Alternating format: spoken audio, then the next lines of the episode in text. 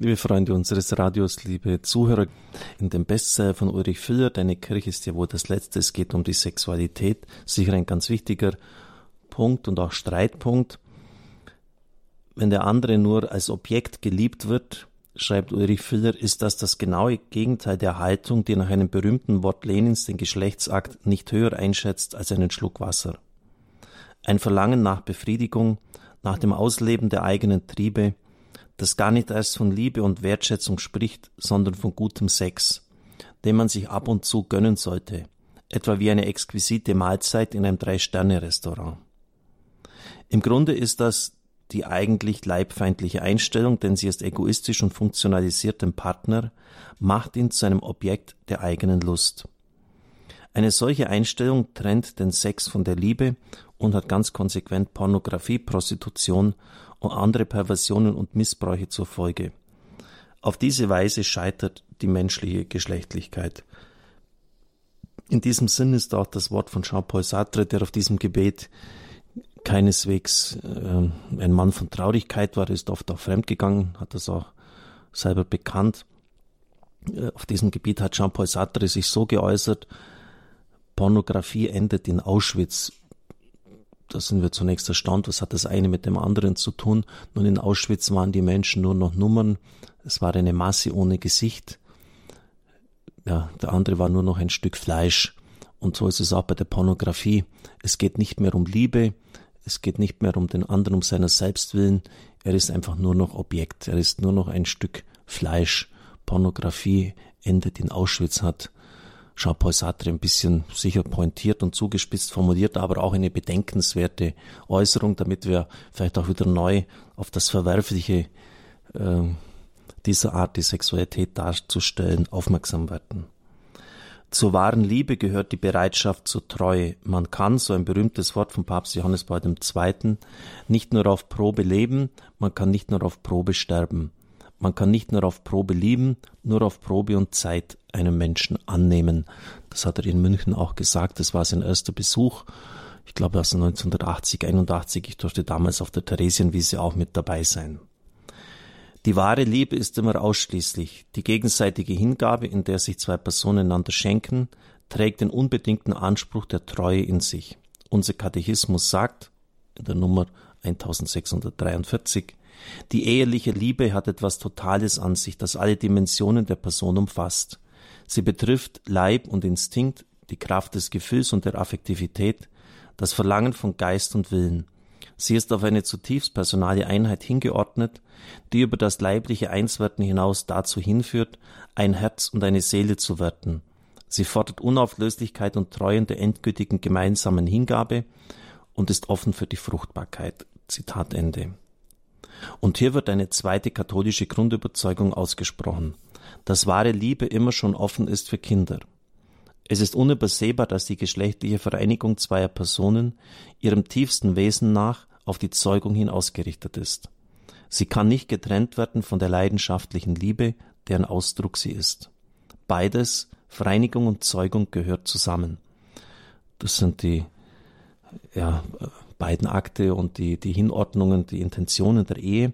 Und diese beiden Ziele müssen von der Liebe angenommen werden, damit die Sexualität der Würde der menschlichen Person gerecht wird. Zur gegenseitigen Liebe gehört eine grundsätzliche Offenheit für Kinder, eine Offenheit, die bereits vor der Zeugung eines Kindes vorhanden ist und auch dann bestehen bleibt, wenn die Frau nicht schwanger wird. Die gegenseitige Liebe verlangt grundsätzlich danach, sich zur elterlichen Liebe hin auszuweiten. Sex soll der körperliche Ausdruck einer Liebe sein, die sich dem anderen ganz und gar hingibt. Sex ist die leibliche Form einer vollkommenen Hingabe, einer Bereitschaft, das Leben zu teilen, ohne Vorbehalte, ohne Egoismus, ohne Angst. Auch das. Ohne Angst. Ohne Angst davor, schwanger zu werden und die eigene Lebensplanung zu gefährden, ohne Angst davor, sich mit einer Krankheit anzustecken, ohne Angst davor, echte Verantwortung für das eigene Leben und für das Leben anderer zu übernehmen. Ist es nicht eigentlich widersinnig und unnatürlich, eine Schwangerschaft als Unfall und Unglück zu betrachten? Gehört es nicht zum Versprechen der wahren Liebe, dass er nicht egoistisch ist, sondern offen und fruchtbar? Sind Kinder nicht die Erfüllung dieser Liebe, die versprochen wird? Hat die Bibel, hat die Kirche nicht recht mit der Aussage, Kinder sind ein Segen? Gerade in der grundsätzlichen Offenheit für Kinder zeigt sich die Größe und Würde der ehelichen Liebe und die Berufung der Liebenden, auf eine geheimnisvolle Weise teilzuhaben an der schöpferischen Liebe Gottes, der die Welt und den Menschen geschaffen hat, der das Sein, das Leben, die Güte schenkt. Die Liebe der Eheleute schenkt Kindern das Leben, die selbst für die Liebe bestimmt sind. Die Liebe der Eltern untereinander setzt sich in der Liebe zu den Kindern fort und wird so vollendet. Dann ein wichtiger Punkt, der immer auch sehr diskutiert wird, umstritten ist, kein Sex ohne Ehe. Die katholische Sexualmoral beruht auf drei Überzeugungen. Erstens, Sex soll immer etwas mit der wahren Liebe zu tun haben. Das heißt, die Vereinigung zweier Leiber ist immer auch die Vereinigung zweier Personen. Zweitens, wahre Liebe ist immer schon grundsätzlich offen für Kinder, unabhängig davon, ob die Frau schwanger wird. Und drittens, die wahre Liebe stammt von Gott, der ja selbst die Liebe ist und verwirklicht sich in Ehe und Familie. Vieles von dem, was die Kirche über die wahre Liebe sagt, findet auch heute breite Zustimmung. Aber die klare Vorstellung der katholischen Kirche, nach der Sex nur in der Ehe seinen Platz hat, wird heute offenbar nicht mehr verstanden. Ich liebe doch meinen Freund. Deshalb will ich auch mit ihm schlafen. Was soll denn daran falsch sein? Wenn man sich doch schätzt und liebt, wenn man sich treu sein will und eine gemeinsame Zukunft zumindest nicht ausschließen will, geht das nicht auch ohne Ehe. Worin liegt denn das Problem? Das Problem, schreibt Filler, liegt darin, dass diese ganzen schönen Versprechungen auch eingelöst werden müssen, wenn sie nicht nur Gerede sind. Die Einlösung dieser Versprechen aber ist die Ehe. Wo, wenn nicht hier, zeige ich, dass meine Versprechen von Liebe und Treue und Hingabe ernst gemeint sind. Im Sakrament der Ehe werden meine Versprechen umfangen und begleitet vom großen Versprechen Gottes. An seiner Liebe wird die gemeinsame Liebe immer wieder lebendig. Seine Barmherzigkeit ermöglicht die Kraft, einander zu vergeben. Seine Gnade und Treue helfen dann, wenn es einmal schwer wird, die eigenen Versprechen zu halten, wenn sie der Erneuerung bedürfen. Die Ehe macht frei. Sie bietet den Freiraum, in dem sich die beiden Partner einander schenken können, rückhaltlos und endgültig. Denn man kann sich nicht geben und zugleich verweigern. Man kann sich in dieser endgültigen und vollkommenen Weise auch nur einem Menschen schenken. Die Ehe schützt die Liebe. Die leidenschaftlichen Gefühle unterliegen der Veränderung, sie wollen aber selbst Ewigkeit, Dauer. Die, Ehe ist ein Schutzraum, in dem die Liebe immer mehr wachsen und reifen kann.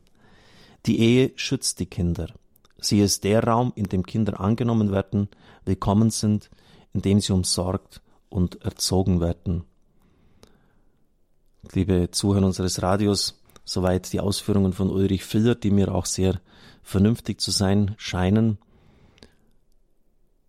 Denn wenn man sich immer wieder so vorsagt, ich probiere es jetzt einfach mal aus und wenn es dann nicht klappt, dann gehe ich ja wieder, dann übt man sich oft in ein Freiheitsverhalten ein, sich die Tür offen lassen, wenn es eben nicht hinhaut, das dann später in einer Ehe eben nicht mehr, wenn das Kind da ist, gegeben ist. Und deshalb muss man sich eigentlich von vornherein in eine Haltung der Verbindlichkeit einüben und nicht ich kann ja jederzeit wieder gehen. Und nicht wenige Ehen, das spricht jetzt auch der Seelsorger bei mir, scheitern daran. Weil man sich eigentlich immer ein Freiheitsverhalten eingeübt hat, das dann dem späteren Leben nicht standhalten kann. Außerdem ist es auch wichtig, dass ein Fundament einfach mal da ist. Ich weiß, der andere steht jetzt zu mir, er geht mit mir durch dick und dünn und ich muss nicht ständig jetzt Angst haben, vielleicht geht er wieder. Jetzt ist einmal das Versprechen vor Gott gegeben, er ist da, er steht zu mir und dann kann sich eine Liebe auch entfalten. Ich darf ihm den Segen geben. Es segne, heile und behüte sie der mächtige und gütige Gott, der Vater und der Sohn und der Heilige Geist. Amen. Ich wünsche Ihnen einen gesegneten Tag.